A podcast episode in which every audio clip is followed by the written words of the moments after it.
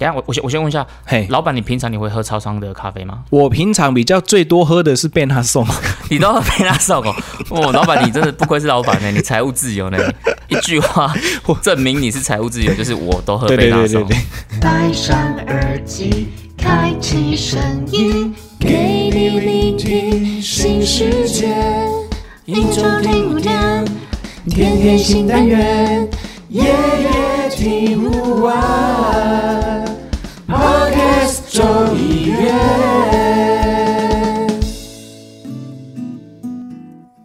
Hello，大家好，欢迎来到卡卡城咖啡吧，我是倪晨。大家好，我是木卡，这个是我们众议院第三季的第一集耶，我们算是一个全新的节目。因为像我之前是在礼拜三的单元嘛，我跟一搭档恋恋不想忘。对，我是礼拜四的补给干妈店，然后我是跟 Jelly 老板，对，因为我们现在我们两个都被 partner 给抛弃了，所以我们两个就来凑一档这个卡卡城咖啡吧这样子。对啊，我们另外在做另外咖啡吧，就是从一一个是从恋爱的关头呢离开了，然后另外一个是从补给干妈店，就是杂货店呢离开了，我们做了另外一个节目对。对对，所以我们两个大叔遇在一起，也没办法擦撞出什么火花，我们就只好来聊聊咖啡这样子。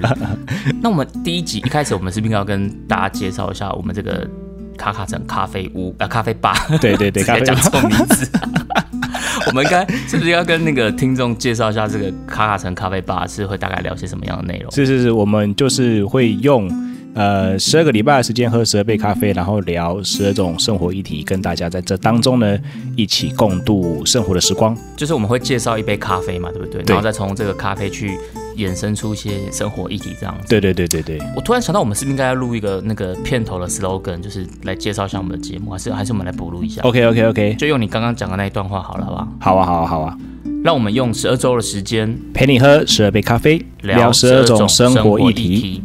好，哎、拜拜拜拜，我们就把这个剪到片头这样子。好的，好，那今天第一集嘛，所以木卡老板是不是应该要先介绍一下这个你跟咖啡的渊源？啊，我先聊一下咖啡的渊源好了，就是一个孽缘，你知道吗？孽缘呢？为什么？对对对，孽缘就是被推坑，然后朋友离开了，我还是这边继续做。哦，本来是朋友找你的哦，对，应该找你去，然后自己跑掉这样子。不是，他是介绍我开始喝咖啡的人，哦，喝单品咖啡这样子。嗯哼哼，然后呢，他之后就从这个产业离开了。他本来也是业内的人。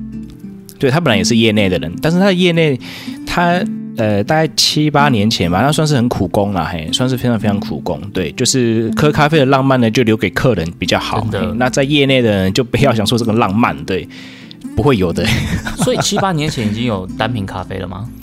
哎，刚开始，刚开始。刚，开始而已。对对对，然后他就把我带进来嘛，那他就我就帮他做一些业绩啦，例如说买一些手冲的器材啊，手冲壶啊，嗯，然后一些他们公司的豆子这样子，然后一些器具哦，那磨豆哎手摇磨豆机之类的，然后就进来了这个领域。所以你后来你就自己就聊了 key 了这样子，对啊，后来就聊 Loki 了，对，就开始去考证照。考证照，对啊，对啊，对，考什么的证照？咖啡的证照，例如说冲煮，它也是有一门学科啦。然后、呃呃，感官品鉴就是品饮这一块，嗯，杯测也是一门，对对，也是一个一个门科这样子。然后生生豆的判断，就原物料的判别，然后还有烘焙的制作过程，对，所以我们之后在节目里面也会慢慢的带到一些这种咖啡知识给大家，对吧？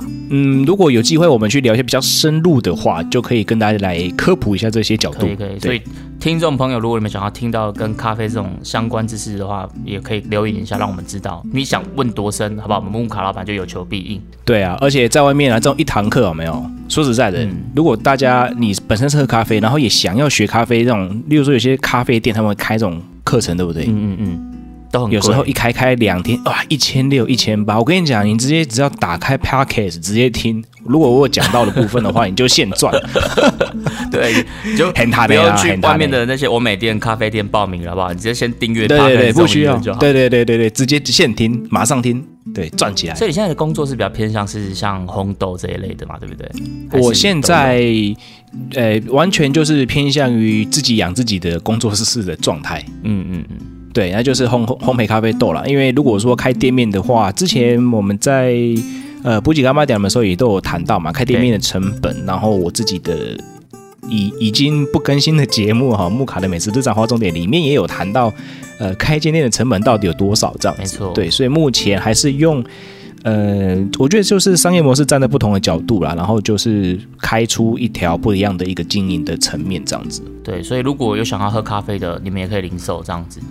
对对对，就是咖啡豆啊这样子，嗯还有、或是咖啡耳挂这样的产品，目前是我的主业啦。OK，像我自己虽然我不是咖啡业内的人，但是因为我自己也还蛮喜欢喝就是单品咖啡的，就是意式咖啡我其实没有很爱，我还蛮喜欢喝这种单品啊手冲的。我也是从呃这几年来才慢慢去接触到，所以呃一跟木卡老板聊天的时候，觉得哎、他还是我们就是可以用这个主题来跟大家做分享。是那今天我们的这个第一杯咖啡，木卡老板想要帮我们介绍什么咖啡？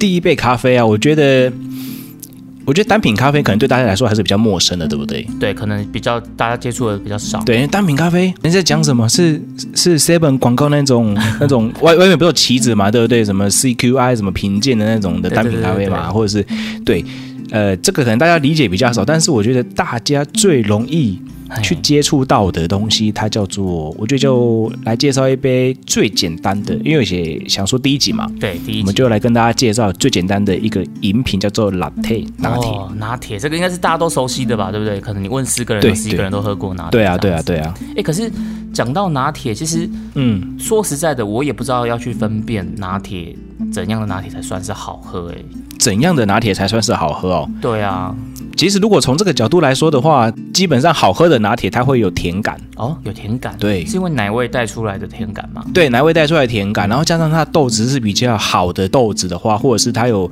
它的配方里面可能会有做不同的一些设计的话，基本上会喝到嗯蛮甜的甜感。哦，对，入口的时候会有一些呃水果香甜的那种感觉，然后尾段会有一些焦糖的香气。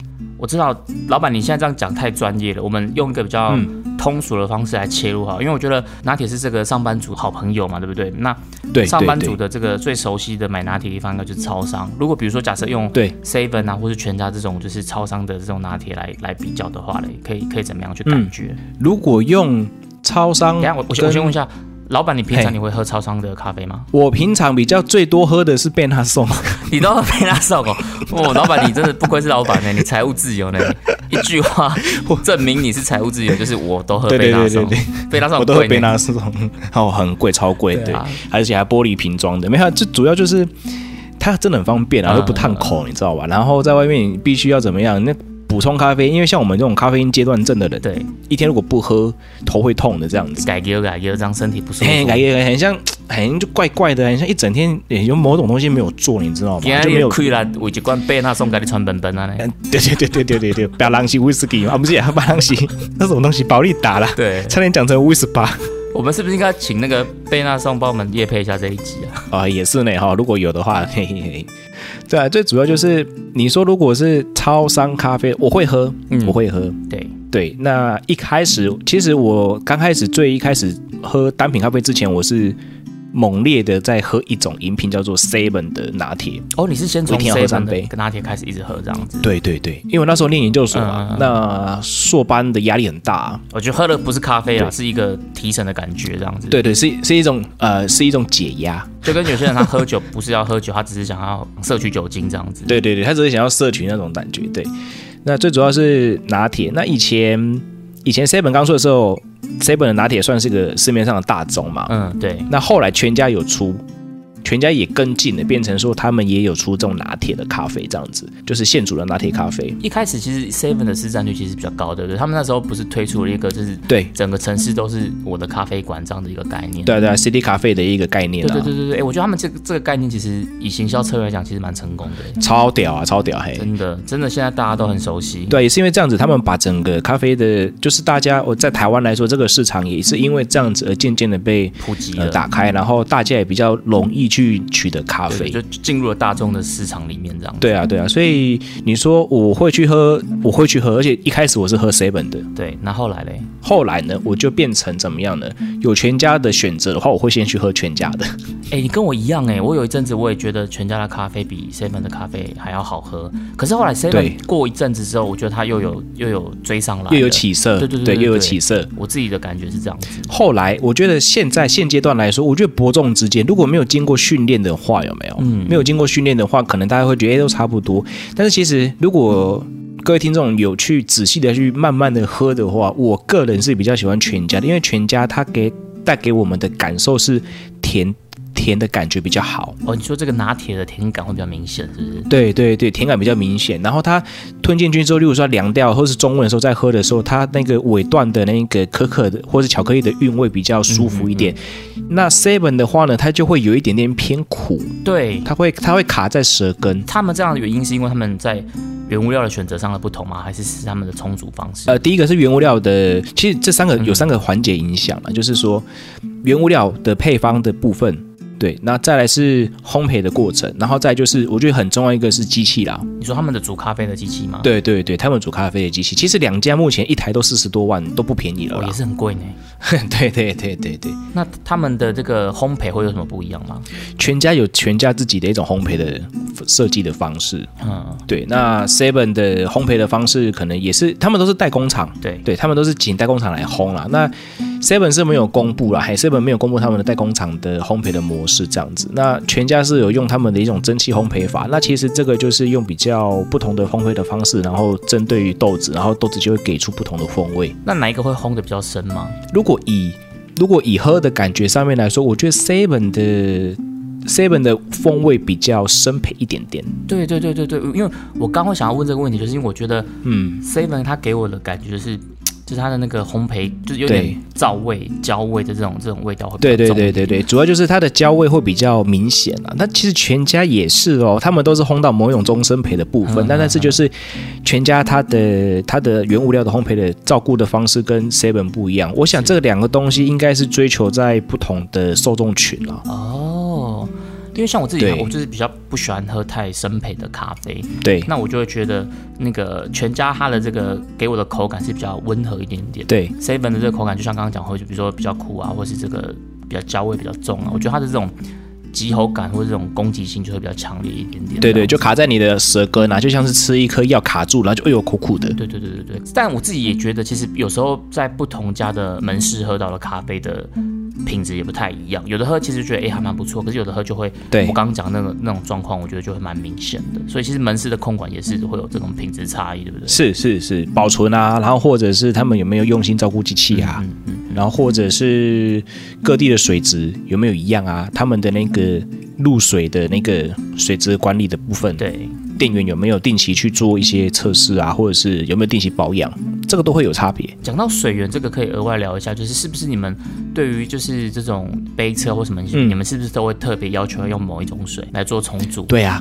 因为水很水很重要哎，对，因为就像是他喝茶有没有？大家说，哎，用山泉水泡比较好喝，嗯但是我会跟大家说，其实不用，你只要去找一些镁离子比较高的水来喝就可以了。可是我怎么知道什么水镁离子比较高？哦，如果以市面上比较好，就是不管大家你想要煮汤，或者是说、呃煮煮饮品，好、或者是说拿来喝的这种拿拿来喝的，对，拿来喝的，泡茶、煮茶、煮咖啡，对煮汤，就直接去买泼水。薄荷水嘛？你说胡子翘翘的，胡子翘翘的那一个，嘿，有有一根有根钓钓竿竿的那个，对对对，哎，讲这个人家会说，哇靠，你们这两个组织的，没办法，我们就两个大叔啊，想怎样？我们都没有听过这广告词，哎，你们都都知道？对哦，这个现在现在是不是看不太到了？没有绝版了，绝版了是不是？对对对对哎这，个广告也是我们的那个 童年回忆。童年没有，我我是听我哥说的，我自己也没看过。啊，是是是，我听我叔叔。讲的啦，我听我叔叔讲的，所以你觉得用波尔水其实是它就是一个蛮蛮不错的现成的一个水源这样子。它算是一个现成水，就是千万不要去拿什么纯水啦。嗯嗯嗯，对，因为纯水对于萃取就是煮东西来说，它会把太多东西都叫出来了。所以那种滴滴纯净的蒸馏水就可能不适合，是不是？哎，对，一百零五度的也不行，这样子。呃，一百六，呃咖啡要多少？要八十五度，是不是？在中培大概八十八以内哦。OK，那刚刚我们刚刚先科普了一下，就是那个你可以用什么水？如果就是市面上这种比较便利的，我们可以用波尔水来做这种煮茶或者煮咖啡的选择，这样子。对对对，那聊回来，刚刚我们讲到这个超商的咖啡嘛，所以如果以全家跟 Seven 两家拿铁来 PK 的话，你可能会比较喜欢的是，哎，全家，所以跟我一样，所以我们两个都投给全家这样子。而且全家还有一个密语，我曾经有介绍过，在我自己节目里面，嗯，对，对，有介绍过，就是最最好喝的，就是我们因为说，因为大家都说超商的咖啡它很长没味道，就淡淡的，嗯对不对？比较淡，对不对？呃，有时候习惯我们去吃那个餐饮店的时候，或是简餐店的时候，我们都觉得，哎，那个咖啡的味道还是简餐店做的比较浓，对不对？那在超商怎么样达成这个目标呢？可以吗？可以接近啊，不能说一样啊，嘿，接近就是你可以去跟他讲说我要三颗豆，你说跟店员说我要三颗豆这样子吗？对，就是说你就走进去，刚刚说，哎，那个我要拿铁三颗豆，确定他们听得懂吗？听得懂，真的假的？对，如屡试不爽，三颗豆的意义是什么？就是它原本的配方是用两颗豆，就是它那个图案啊，它那个图案就是。哦它的机器啦，对对，它那个机器，因对为因为因为它那种美式机有没有？他们会设定他们原本要磨的粉量，然后去做萃取。对那如如果平常他们是用两颗豆，因为比较省嘛，那大家都不知道啊，对不对？用两颗豆这样就啊，比较省，然后它可以卖比较多杯嘛。用三颗豆就是会多一点点的粉量，对，没错，对，所以萃出来会比较浓。那你去喝的时候就说，哎呦，这个味道比较有味道哦。对。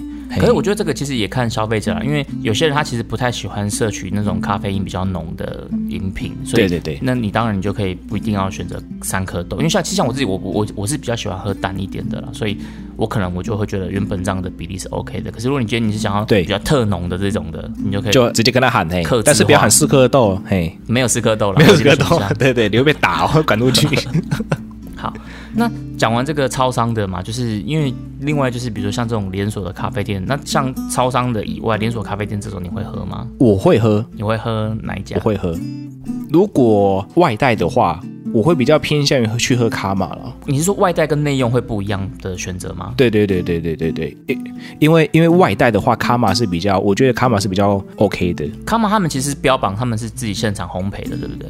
对对对，自己现场烘焙，然后他们也比较新鲜。可是我觉得现场烘焙会有个问题，就是那这样不会不同的分店他们的这个烘焙的品质就会不不稳定吗？不会有这样的问题吗？会啊，所以这个就是变成说，嗯、自己看喜欢哪一间的卡玛，或者是说那间卡玛、哦他们的教育训练有做足。例如说，之前我们去考试的时候，就会有一些卡玛的店长或者是他们的店员跑来一起考烘焙的认证，哦然后就问他说为什么要考，他就说啊，因为总公司规定要过要考哦。那这样子路易莎不用考吗？路易莎是中央工厂，哦，他们哦他们的豆子都是已经是烘好直接分装过来的。对对对对，所以所以你在你你在你在他们的门市有没有？嗯，你在他们门市你是看不到任何的烘焙机的。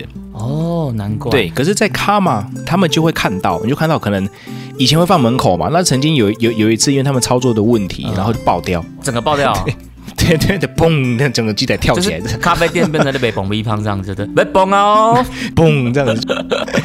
因为烘焙机它还是有它的一个安全操作原则，哦，对，然后它就可能没有操作好就嘣。对，然后啊，现在就已经把它挪到室内，然后可能做一些空间的改进，这样子。对，可是你还是看得到一台烘豆机。对对对对对，你讲到这个我就想到，其实大家应该都会有这个共同的经验吧，就是你走经过那个卡玛的时候，你就会闻到很浓烈的咖啡香，就是因为他们对有那个烘对对对对，豆对不对，他们在那边所以烘豆子。可能整条街都都可以闻得到这种感觉。对啊，然后可能还会被告，因为实在太臭了。哎，对，讲到这个烘焙，它不是其实是会是会产生一些比较不好的气体，嘿嘿，都是废气，那都是废气，所以都要经过一些。如果城市里面、都市里面的话，理论上都要经过过滤啦。哦，对，例如说什么，呃，水洗的过滤机啊，哦，那台很贵，嘿，下次有机会再跟大家聊这个部分。，OK，那现在其实大家都是装那个静电机啊，那静电机最主要只是除烟不除味道。可是除烟应该就可以改善蛮多的吧，因为烟可能它就比较像是这些致癌物质什么的。呃，除烟主要就是不要被环保局取缔举发啦。对对对对 啊，味道就是要敦亲睦邻的，反正味道胖胖嘛，对对对对对对对，胖胖啊，嘿，啊皮固的臭草啊。啊。那路易莎嘞？路易莎，你平常你会喜欢喝路易莎吗？路易莎啊，如果在疫情之前的话，是比较常跟朋友聚会的时候会去啦。哦，你们都是比较享用它的这个用餐环境，就对了，对对对，我觉得这种东西都是不同的定位。取向，对不同定位。哦那如果说产品的好坏，我觉得如果要喝比较新鲜一点的东西的话，去卡玛我就会比较适合一点点。OK，对，以我在业界里面的观察来说的话，我们会不会这集录完，然后一次得罪了超商跟连锁咖啡店呢？应该不会啦，我们都称赞呢。啊 但是你称赞一个，就等于没有称赞到另外一个啊。啊，当然我不是说路易莎不新鲜，我是说路易莎，因为他会，他他他们跑的是不同的优势，对物流的方式不一样，对对。那因为卡玛他们是现场烘对对对，所以就从这些优势地方来看的话，各有各的好啦。那像我就很喜欢路易莎里面的空间感，哦，它的整个内在的用餐环境。对对对对，整个的环境给我们的感觉是很好的。我来我来平衡报道一下，其实嗯因为我自己还蛮喜欢喝手冲单品的嘛，然后。以前一开始我在路易莎，因为我家我家附近只有路易莎嘛，那我去路易莎买的时候，就是它一开始它也是会有一些基本盘的这种手冲，比如说什么野加雪菲这种比较常见的。对那后来呢，他们就是不是有在推那个黑卡？，对对路易莎的黑卡。对，那他那时候有些我不知道他的那个是不是是真的限定，可他有些他就会写什么黑卡限定，然后就会有一些比较特殊的一些什么豆种这样子。嗯，然后但是价位也会比较高。然后有一次我就想说，那我来喝看看。哎，说实在的，我觉得还蛮好喝的。你说它有一些黑卡限定的手冲的一些单品，哦，对对对啊，但是价位会比较高。是，但是我觉得那个喝起来其实就还蛮，因为我之前喝他们的，比如说像喝一开始喝一家绝菲的时候，我我去我觉得味道其实蛮淡的啦，然后也没有什么层次的感觉。可是后来我有一次就刚好点到那个我刚刚讲的这种限定的，然后比较特别的这种豆种，嗯但它的那个手冲真的就有比较好喝，对啊，所以我我我在想，可能也是他们在这种呃产品的定位上，他们也是有做一些不同的区分这样。都会有都会有，因为毕竟还是餐饮业嘛。对，那讲到这个这个拿铁嘛，我我自己想要跟那个听众朋友来稍微科普一下，因为其实你走在路上，这种大大小小的咖啡厅很多嘛。嗯，那有些咖啡厅像我们刚刚讲到，这些都是连锁的，可是有些是这种比较像是呃文青小店，或者像老板这种，你们是这种独立工作室的这种。对对，那我自己在看这些咖啡店的时候，我自己会有一个分类标准，我就把它们初初步的把它们分成两类。嗯第一类我就把它分成他们就是意式咖啡挂的，所以他们可能主打就是卖意式咖啡。那另外一方面，我就把它分成就是非 espresso 基底的这种意式咖啡，那它可能就会比较多的这种呃精品的这种单品咖啡。我自己其实我把它分成这两大类去做区分。那当然不是说这家店它只会卖其中一种，因为有些很大多数的店可能还是会两种都卖啦。嗯啊，只是说我就是会把它去分类说，诶，这家店它的强项感觉是应该是比较在意式咖啡的，然后这家店它的强项可能是比较在呃这种精品单品咖啡的。对，所以老板像你自己，你会这样去去看一家咖啡厅吗？我可能还会在另另外一种方式去看，就是自我感觉精品的精品哦，你说他是蹭文青风的这种假精品，是不是？对对对对对对，就是我我就是卖氛围给你的这种的这种的。那我要怎么分辨它是真精品还是假精品？应该说，如果像你像分类对不对？有有比较卖卖调饮的那个，就是可能我们所谓谈到可能是星巴克这一类的，对不对？对，意式咖啡，或者是说呃比较平衡一点的，卢卢易莎也算是在这一个对。区块里面的比较精品代表的，在台湾可能，或是在我们比较能够知道的，很像蓝品嘛，Blue Bottle 就是蓝品咖啡，那这个也是一个比较精品性的代表，或者是说在台湾有另外一个东西叫欧克劳嘛，哦，台中很有名的，对对对，欧克劳，或者是呃国外也有什么原野宴有没有？嗯，嘿嘿，他们也是有一些精品咖啡的，就是去做一个产业型的一个产出。那现在台湾就是自烘咖啡、自家烘焙的这种咖啡也超级多，对对对对，也超级多。所以我这这种店我都会俗称它叫做。呃，自己定位为精品咖啡的精品咖啡店，等下人家说不定咖啡也还是是精品单品啊，你不能说人家装潢比较阳春，你就说人家是自以为这个啊。对，那那变成说，就是如果说要去分辨的话，就是可以从我刚刚讲的嘛，就是意式的话，它就是以调饮比较多的，对对，调饮多的。那如果单品咖啡，就是你去看他们菜单，你就会发现哇，很多产区哦，嘿，对对例如说呃，这种单品咖啡店，你进去有没有？他就或是进去欧克劳的时候，你就发现哇，它里面怎么那么多格子，然后每个格子里面都有各自不同的豆子。哦，对，我觉得老板你讲到一个重点，就是看他们的菜单。对，看菜单，哦，因为有时候朋友约或是什么这种就是商业聚会或干嘛的，很常就在咖啡厅嘛。然后对我我每次到那个咖啡厅，我想要知道我要去点什么咖啡，我就是先看他的菜单。对，如果你看他的菜单，就是刚刚刚老板讲，他就是意式咖啡为主，嗯，那你就知道他的强项可能就是意式咖啡。他对这个手冲可能有的有的根本没有手冲，对对对，那有的手冲就是意式意式两三支这对对对对然后对对，分类也不会分太细。是，可如果今天你看到他这个菜单，他的手冲咖啡是产区还分为产区哦，耶加雪菲有的只写耶加雪菲，它可能还分得很细，果丁丁分到哪里？对对对对对，可能会分到不同国家、不同的工呃处理厂对这样子，对对对，你你就会知道说，哦，这个这个店家他们的在这个单品咖啡应该是真的是，比较研究的。对对对对对对。哎，君讲这个重点就是可以从看菜单来分辨这样子。讲到这个 Blue Bottle 跟这个星巴克嘛，我觉得对，我还想给那个听众朋友带一个概念，就是在咖啡产业是不是有所谓的这种三波的革命浪潮？对啊，对啊，有三波，目前有人在谈第四波，也有在谈第五波，哦，但是目前都还没有四五都还没有共识，所以这边谈的话会有点天花乱坠的。但是目前前三波是很确定的，那我先来讲一下这个前三波，老板再来帮我补充一下第四波跟第五波。可以可以，所谓的这个山坡革命浪潮啊，第一波指的是就是什么？就是基隆咖啡。对因为那时候咖啡它可能还不是一个普遍的一个饮品嘛，可是那时候当大家把它发明成可以做成基隆咖啡之后，它马上就可以受到这种不管是家庭啊，或是这种军人啊，或者甚至这种劳动阶级，他们很 很方便、很迅速就可以取得这个咖啡，然后去摄取这个咖啡饮品，所以这是他们的这个所谓的第一波的革命浪潮，就是基隆咖啡的诞生。基隆咖啡，对，对那到了第二波的这个革命浪潮是什么呢？就是我们刚刚前面一直在讲的这个所谓的意式咖啡。那意式咖啡，大家可能也不是很确定到底所谓的意式咖啡什么。所谓的意式咖啡，就是用 espresso 为基底去调出来的任何的咖啡，都可以算是在意式咖啡的这种调饮咖啡里面。对大家比较熟悉的代表就是什么？就是星巴克。对基本上你今天在星巴克看到的所有这种咖啡调饮，都算是意式咖啡的范围内这样子。对对对，那到了这个我们现在大家可能最近比较夯的这种文青风比较强烈的，就是所谓的第三波革命浪潮，就是从精品咖啡开始的。那比较常见的萃取方式可能就是用手冲来做这样子。那它这个精品，因为像比如说像意式咖啡，他们通常都会是用配方豆嘛，对少部分可能也是会用单一产区啦，可能大多数还是用配方豆比较多。配方豆居多，嗯，对，但是像到了精品咖啡，他们其实追求的都是单一产区，对对，有点像我们今天在喝酒或在喝茶的时候，我们会去特别注重这个产区是哪里。或者是年份这样子，对对对对，所以才会延伸出现在大家可能很常听到什么耶加雪菲啊，或者什么瓜地马拉这种，就是他会去追求单一产区这件事情。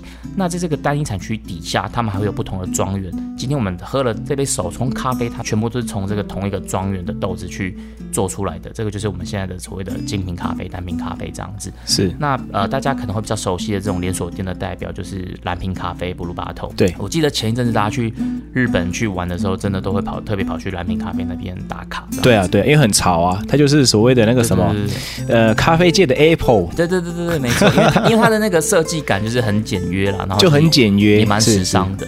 然后那个在那边手冲的那个咖啡师，通常也也都还蛮帅的。对，啊，可恶，不帅不能上去呢。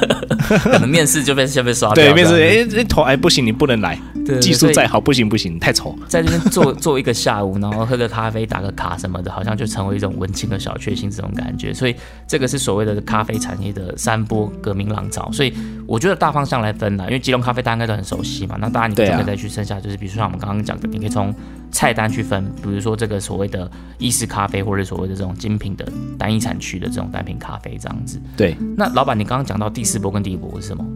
应该说第四波最近是有人在谈的，另外一种是好喝的咖啡，它其实是很科学的，嗯就是像有点像很多数据参数的。对做一道料理有没有啊？这个要几克，然后这个要几克，然后几分钟，对对对对，做出一个好的料理。那其实咖啡也是这样子，所以也有一波的呃声音是说，那第四波浪潮会不会是变成说大家就追求一些数据上的展现？哦，你你现在说的数据是充足的数据吗？还是评测的数据？就评测的数据啊，或是说就咖啡科学这一块啊。哦，就等于我把精品咖啡在网上推升到一个极致了，这样子。对对对，就是已经变成说用那种嗯、比较数据化的方式去展现一杯咖啡，就是它你在喝的时候，我就跟你说我这杯是怎么样做的。啊，对，一样是单一产区的，那我会跟你说，啊这边是通过什么样的水质，然后呃用什么样的磨豆机，然后刻度是怎么样？那为什么用这种刻度呢？为什么这个水质呢？那为什么怎么怎么怎么样？就是很多的，就是我你在喝的时候，就是你在喝的同时间，你也会听到所谓的这个呃知识性的一面。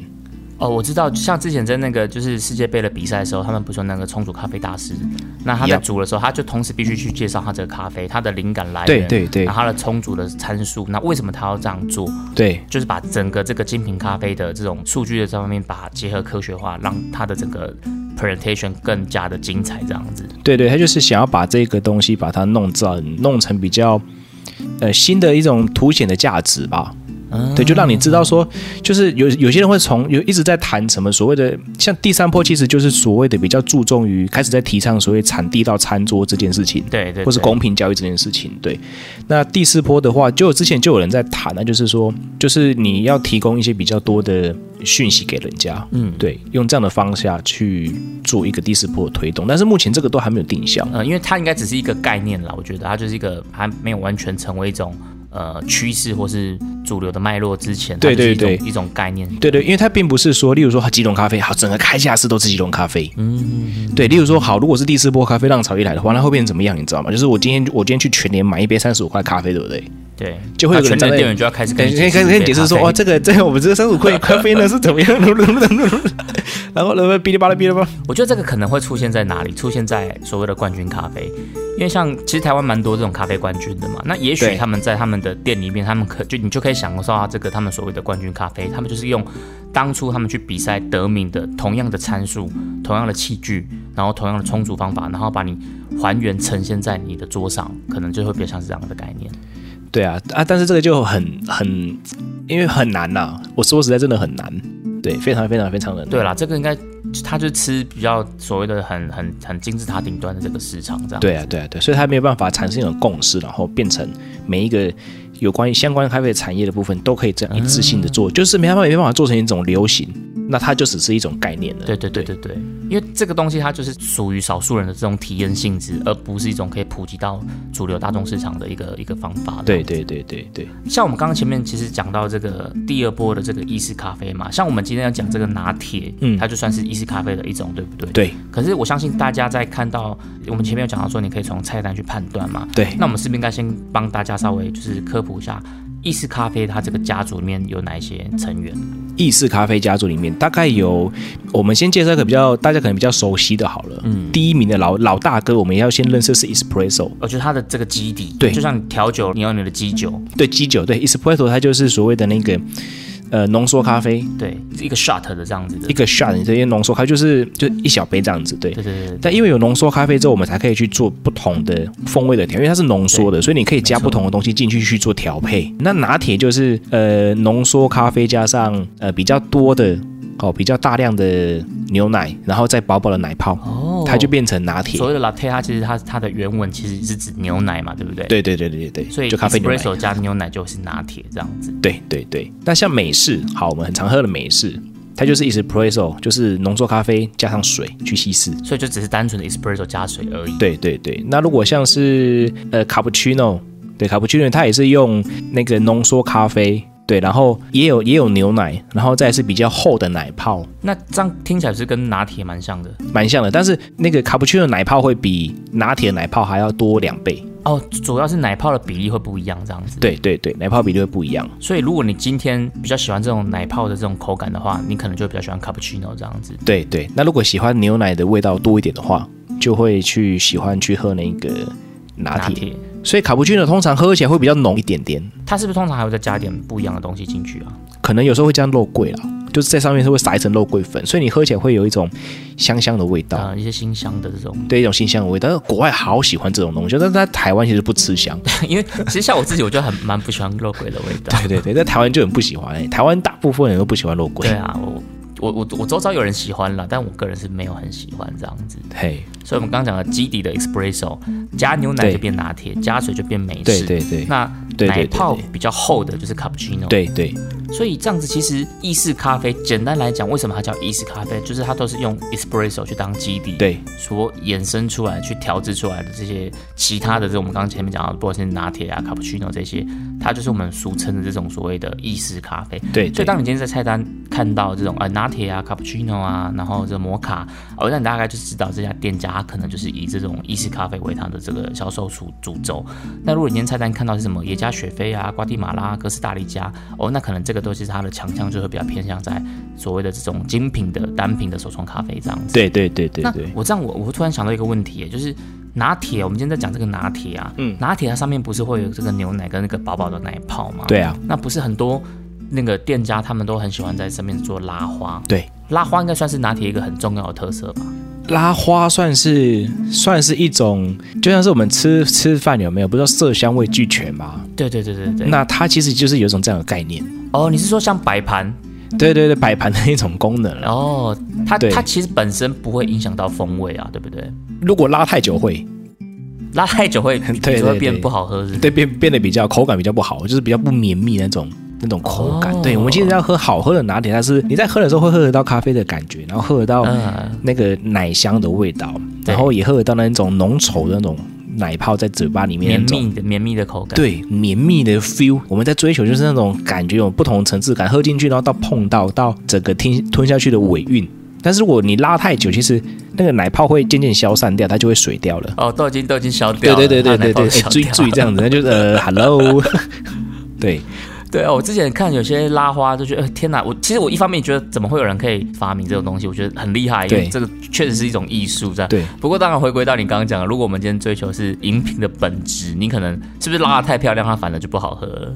对啊对啊，就太久的话，不建议啦，所以大家不建议。大家如果就是你，你如果想要拍照打卡，你可以去挑那种拉花很漂亮的。可如果你今天是单纯想要好好的品尝一杯咖啡，那你可能就是简单拉个爱心或者拉个叶子这样叶子就可以了。对对，这样就可以了，不要不要不要去看到，如果它拉出来是一只很很夸张的，就就呃，如果我去那种店，我都会先打一个问号，说它还可以喝吗？之前很流行的什么立体的有没有？呃，立体奶泡那种的拿铁，哇！我每次看到那个都我都会先打三个问号，嗯，它到底风味会变怎么样？好像有点喧宾夺主了，这样子就变成说它的视觉盖过了我们原本的这个味觉跟嗅觉的这个享受，这样。对对对对对对那。老板，你平常在喝咖啡会有什么特别的习惯吗？比如说有些人可能早上一起床就要喝咖啡啊，你会有这种喝咖啡的习惯吗？哦，一定要哎！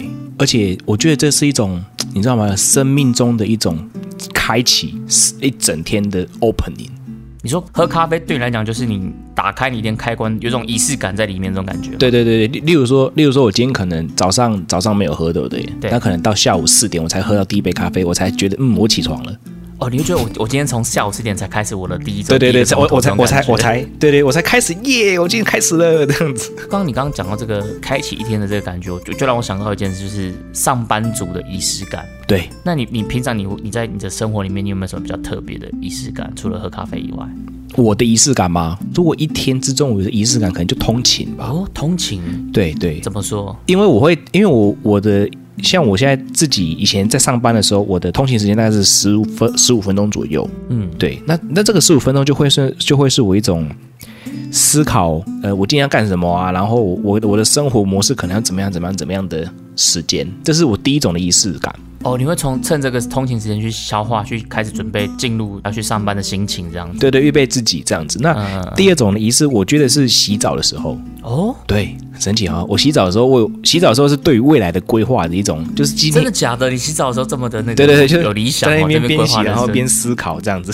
哦，对对对对因为洗澡其实是一个蛮放松的时间点的，然后你对又不会有人来吵你，对对所以这时候你可能真的是可以好好静下来想一些事情。对，就在那个时候，我会很有灵感诶。对，原原本可能会很担心、害怕要去执行某一件事情嘛，对不对？嗯，那就会在洗澡的时候决定好这么做。就可以帮助你做一些决策，这样。对对对，可能可能我今天要要要去要去采购某一些东西，那我可能会想 A 方案、B 方案跟 C 方案，我可能要在其中挑一个。那我就在洗澡的时候去，呃，想到说，哦，好，我要我要来挑这一个。哎，所以这样，如果你以后你开公司有没有？你们就是公司的决策会议就是定在洗澡时间，大家跟你报告，那你就对对，一然后我边洗澡就边洗澡边报告这样子，嗯我决定这一个董。事长，今天我们咖啡店拓展版图，已经从南台湾进攻到北台湾的，啊，你就边洗澡，嗯，慢慢，你慢慢讲，你慢慢讲评估一下这个战略方案可不可行，这样子。刚刚没办呢，对对，通应该说通勤的时候，通勤的时候会去思考哈，接下来工作要做什么，做什么。嗯，心情上的对，开启一种 open。对，那下班之后，或者是说休息的时候，其实创业者没有休息时间，就是它只是一个暂停，没错。对，它只是一个暂停的空间，一个缓冲的时间的时候，做决定的时候，就在那个时候会有一些感觉。我觉得也是因为创业，它就是一直处在一种很高压的状态之下，所以洗澡可能成为短暂可以那么稍微不那么高压的一个时间点，这样子。它有点脱离脱离现在所有的环境，啊对对对对对对，就像是很多人说，哎，你要去运动啊，你要去离开你的生活圈，对有人是说跑步，他他们在跑步的时候会有跟你一样的这这个这个状况，因为他在跑步或是爬山的时候，他就可以去帮自己理清很多，就是静下来，然后去理清很多自己的这种事情，这样。对对对对对对对，这是我自己的仪式感因为我其实没有太多的，呃，我我不是从仪式感长大的孩子，嗯，对对，因为家庭嘛，因为像像之前有看到一篇文章，他就写说仪式感，呃，有仪式感的孩子们长大其实会比较容易满足，但是我就没有啊。但是我也不是说我不我不能满足哦，不满足对对，我不是我不满足，是说 你忧郁症是不是？因为对，因为我不知足，不是，我是说，因因为因为就是他们说什么你呃要过生日啊，对不对？然后要跟父母怎么样啊？父母要带孩子说什么什么什么啥，对不对？我完全都没有哎、哦，你们家本来就没有这种习惯，对我就是一个完完全全的被放生的孩子，那这样子你觉得会对你的人生或者成长有什么样的影响吗？就是会非常自我感觉良好。是这样子吗？对，就是就是很像那种啊，反正反正就是会这种，反正就没有更差了，你知道吗？呃呃，再招也不会再再招也不会再招了。哦所以让你让你养成一种很乐观的这种。对对对对，就会觉得说，哎，再招也不会再招了，然后就会很清楚的去厘清什么事情就是该是自己的就是自己，不该是自己的，你怎么你怎么去强求也没有用，你只需要去厘清现况就好。我从仪式感里面悟出大道理耶。呃，这可能是一种生活模式的感觉，给我的就是你你。你你去，因为很多事情你怎么求就没有嘛，对不对？就像是我今天看了一篇文章，他有有人说什么是呃未来是不是高中就决定了？未来是不是高中就决定了？对对，就是未来，就是未来的成就是不是高中阶段就会决定了嘛，对不对？因为高中阶段会开始考大学啊，是不是考上台城青教啊，是中自备的啊，对这些都比较好发展，对不对？对。那下面就有人回说不对，是你爸决定的。哦，我爸姓连呐，怎样？我爸对对，连战，我我爸连战怎么样？你姓什么？你知道我爸是谁吗？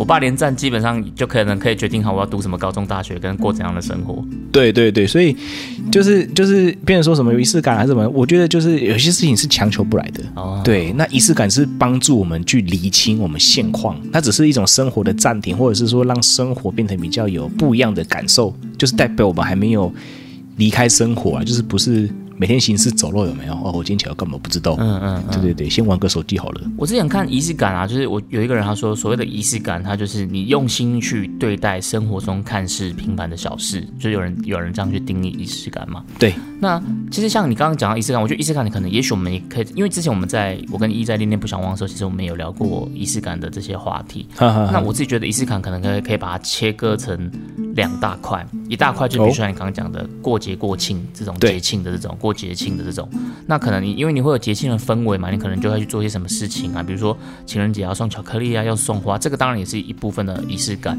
对，然后因为你刚刚在讲仪式感的时候，我在想说，我到底算不算是一个有仪式感的人？因为我自己其实不太喜欢去过这种节庆的。我诶，其男生很像都是这样子哎，对，好像是这样吼，是不是都不解风情？对对，不解风情，不浪漫啊，常常被老婆骂，你这都不浪漫。今天情人节哦，今天情人节哦，真的、哦。如果今天是依依跟米娜来聊就不一样啊就不一样了他们就说怎么跟对，他们就一定说一定要拜托，那我们就啊，怎么可以不要？怎么可以不要？我说嗯，一定一定一定要吗？男生就是这样。对，所以像这种过节庆的这种仪式感，我其实我还好，我就我在这方面我没有特别想要去过这种仪式感，因为我都会觉得有点是那种商人的阴谋、商人的操作这种感觉这样子。对，但是理性的角度来说是这样但是。但是在某一个方面，我其实又蛮有仪式感的，比如说。像前一阵子不是因为疫情的关系，所以大家都要在家里上班，所以你在家里上班，你可能就不用穿很正式的服装啊，或是服装仪容你都不用打理好，哦。所以你在心情上面好像也都会比较懒散一点点，我觉得。对对，因为像我的工作，其实我们是要穿衬衫、穿西装的嘛，对不对？所以有时候你早上要出门，啊那你穿上衬衫，然后因为我衬衫我就一定会用袖扣，再穿上那个西装外套，你真的你在走路的时候，你就不自觉会抬头挺胸、欸，你就必须得抬头挺胸啊对对对你，不然会不舒服啊。哎，也好像也是啊。但是你在心情上，好像你就真的会比较有一种进入这种战斗状态这种感觉。对对对对，的确是，的确是。所以我就觉得，其实呃，穿着打扮它这个仪式感，其实其实像有一个有一个理论，它叫做衣着认知理论。它就说，当一个人他穿上象征专业服装的时候，他的自信跟他的思维都会产生变化。哦比如说，如果你给他穿上一件全白的这种实验室的这种外套，对对对你给他穿上这个外套、这个衣服之后，他犯错的这个几率就会减半，有这样的一个理论的说法，这样子。这么酷，这让我想到周星驰那个研究。你说什么不正常人类研究中心是不是？文我会熙哦，比较认真被实验。对对，文熙。对，所以我就觉得其实像这种仪式感对我来讲就有用。我觉得它可能有点像是什么心理暗示还是什么，我不知道，但我觉得对我来讲就会有差。的确是也还有像你刚刚讲，你你通勤，你会在通勤的时候去预备好自己的心理，我觉得这个也会，因为像像我自己通勤时间就是骑摩托车过去，大概要半小时到我公司，哦，所以当然这半小时间你你就会开始去想一些可能等一下的一些代办事项啊，或者昨天有些可能要做还没做的啊，你就会开始慢慢的去条列一下你今天的一些 to do list 这样感觉。对，可是，在家里的时候，好像真的就是你就会赶快睡醒啊，然后洗个脸啊，然后视讯会议啊什么的，然后你好像就少了一个这种可以让你进入工作状态的这个转换的仪式感。嗯嗯嗯嗯，对，然后还有比如说像我们今天聊这个拿铁啊，对因为我之之前呢、我还蛮喜欢，就是说早上的时候。我就会先去买早餐，然后买完早餐之后，我就会边吃早餐，然后边收 email，边看信这样子。因为我前份工作就是工作内容都会在信里面这样子去去回信啊，干嘛干嘛干嘛的。OK，因为你信开了，然后他会那边开始跑，然后他们这边收信，然后就需要一段时间。啊，那我就先买好早餐，然后那边边吃早餐，而且上班我就先去打卡，嗯打卡再去再去买早餐我就去买早餐。对，我就是一个薪水小偷我。都在，没有关系，我也干过。对，然后买完早餐之后再这样换回来椅子上，然后边边收信啊，然后边看 email，然后边吃早餐。这个对我来讲就有点，我要慢慢的去开启一天的这种工作模式的状态，啊所以这个对我来讲也是一种仪式感。是，然后后来因为开始喝那个手冲咖啡嘛，所以有时候就是想要喝手冲咖啡，我就在办公室，然后因为我我没有买那种机器的那个磨豆机，啊啊，也手磨的对，就自己磨这样子。然后你就是这样边哎好整以暇的在那边磨豆，然后慢慢的在那边，因为我都我在办公室我都用那个爱乐压去压压咖啡，OK，然后这边边磨豆，然后这边用爱乐压，我就觉得哎很有一种就是。